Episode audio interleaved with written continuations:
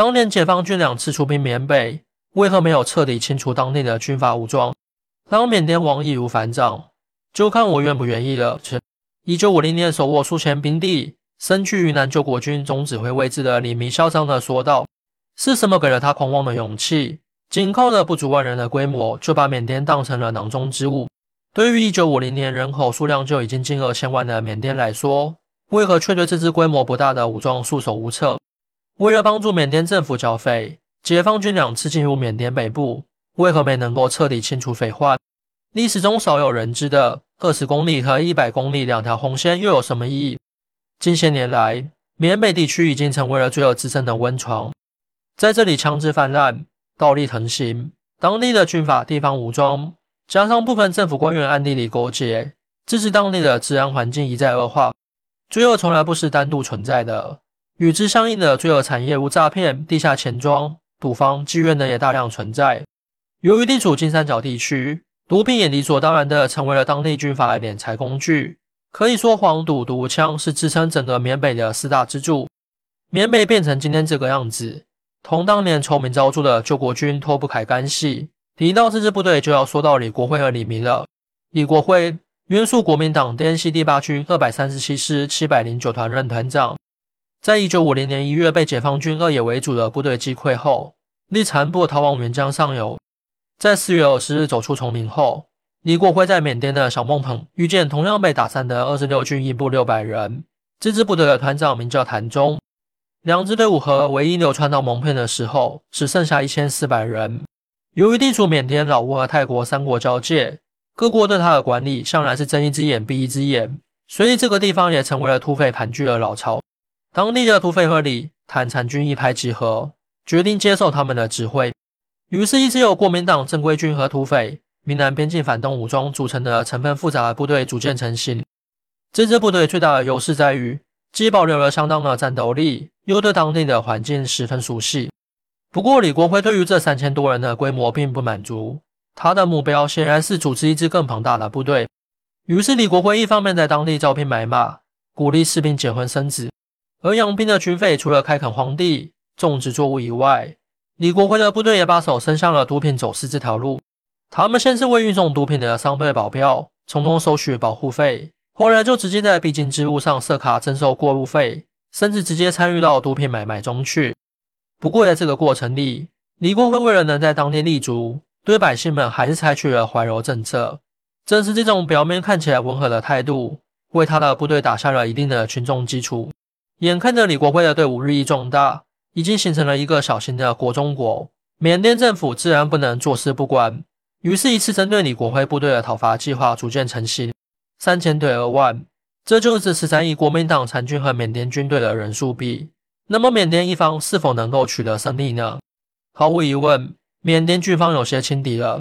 以近十倍的人数优势进行剿匪的缅方，在一九五零年六月发动的剿匪行动，反而被国民党的残兵杀得大败而归。这次战斗给踌躇满志的缅甸政府泼了一盆冷水，也给李国辉的队伍建立了极大的自信。消息传到台湾岛。老将急忙叫来原第八军军长李弥，询问这支部队的来历。没想到战败的时候，李弥光顾着逃了，根本没留意部下们的下落。不过，既然如今李国辉的队伍已经成了气候，自然需要多加利用。于是，李弥受命当天就从台北出发，在一九五一年的春节辗转进入了金三角地带。这次他来到缅北的目的只有一个，那就是接管李国辉的部队，并把他塑造成一支具有一定战斗力。且能有朝一日作为反攻大陆的西南军事基地。经过多年的经营，如今李国辉不一不缺人，二不缺钱，唯一急需的就是武器装备了。而李弥正是看好了这一点，通过携带的武器轻易夺过了指挥权。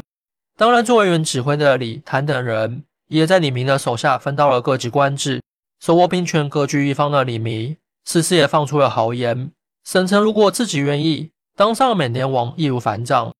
不过，李明的最终目的自然不是占山为王。部队刚刚整编不久，他就计划对云南边境的反攻。国民党残军于一九五一年三月十八日向云南地区进军，在他看来，面对十倍于己的部队都能轻易取胜，只要谨慎小心些，在云南边境讨些便宜也不难办到。李明把手下的部队分为了南北两部向云南进发，以其一面牵制我军，一面快速攻占城镇。事实证明，中缅部队的战斗力和战术指挥无法同日而语。李明率领的救国军被我军诱入包围圈后，来了一个关门打狗。仅六月到七月的一个月内，就歼敌超过一千四百人。这次的实力让李明摆正了自己的位置，也加深了他扎根缅北、发展壮大的决心。为了保证资源的供给，国民党政府在美国的帮助下，在东南亚、泰国等地建立了代办处，源源不断的粮食和武器通过走私通道输送到缅北的李明部队手中，而他们则在当地广泛种植毒品，用来购买军需物资和武器弹药。此后的两年间，黎明部队的人数激增到万人，其影响力和辐射范围已经涵盖了缅甸北方大部分地区，已经对缅甸政府的统治造成了巨大威胁。正因如此，缅甸政府军又一次准备剿匪，吸取了上一次失败的经验。这次缅甸政府不但派出了数以万计的缅甸军，而且还在印度招来了数千人的雇佣军。在武器方面，双方的对比更加悬殊。和以轻型武器为主的国民党残军相比，缅甸军方不但拥有坦克大炮，而且还有数架飞机配合地面部队进行轰炸。那么，缅军二次剿匪的结果又会如何呢？缅甸政府军在一九五三年一月的旱季风暴又一次失败了。可见，部队战斗力的标准从来都是以士兵战斗力和军事素养来衡量的。拥有再好的武器也是徒劳无功。更可怕的是，这次的失利彻底打断了缅甸军方的脊梁，他们已经没有勇气再组织剿匪。而且，由于国民党残军对于雇佣兵俘虏后不留活口的政策，也没人再敢收容参战了。缅甸政府只要把希望寄托在国际舆论上。六月份的战斗刚刚失败，他们就把国民政府告上了联合国。远在孤岛的老姜也嗅到了李明自立为王的危险，决定先下手为强，直接召回国民党残部。截止一九五四年，国民政府共从缅北金三角地区撤走战斗部队超五千人，并家属一千多人。支持将政府宣称国军残部已经完全撤离，可是实际上仍有不少顽固分子没有离开。待风声平息以后，一九五五年，老蒋又偷偷派李明在第八军的副手柳元林潜入缅甸，在短时间内又拉起了一支三千人的部队。国民党残军死灰复燃，又一次成为了缅甸国内的一个毒瘤。缅甸政府深知，如今在呼吁国际制裁已经没有了依据，而靠着自己的力量却无法解决。于是，一直请求协同勘界的召会递到了我国政府手中。所谓勘界，即两国在目前协定的边境附近进行地域划分，对于目前尚不明确的界限进行重新界定。当然，这次的勘界只是一个借口，其本质还是一次共同剿匪。缅甸政府这次的意图很明显，那就是请来了专打国民党军队的解放军，意图一劳永逸地解决边境匪患。不过，按照国际惯例，一国军队无论以任何理由进入他国，都需要受到重重限制，即需要有红线的存在。一旦越线，很可能被误解为入侵和威胁他国政权的行为。所以在一九六零年，我国解放军在进入缅甸之前，党中央就给部队画下了距离边境线二十公里以内的红线。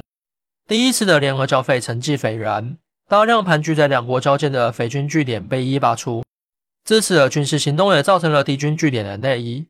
随着国民党残军在距离国境更远的地方建造据点，缅政府又一次申请协助，并且主动把红线扩展到了一百公里。一九六一年一月，吴云南解放军一部受邀再次入缅，因为这一次的清剿范围更大，面对的当地环境更加复杂。虽然击溃了敌军的主力，却没能将之全歼。眼看着逃到泰国等地的溃军，我军战士为了遵守两国协议，只能遗憾地返回云南。此战虽然一举解决了国民党残部对我云南边境的威胁，但也无法避免地留下了缅北乱局的祸端。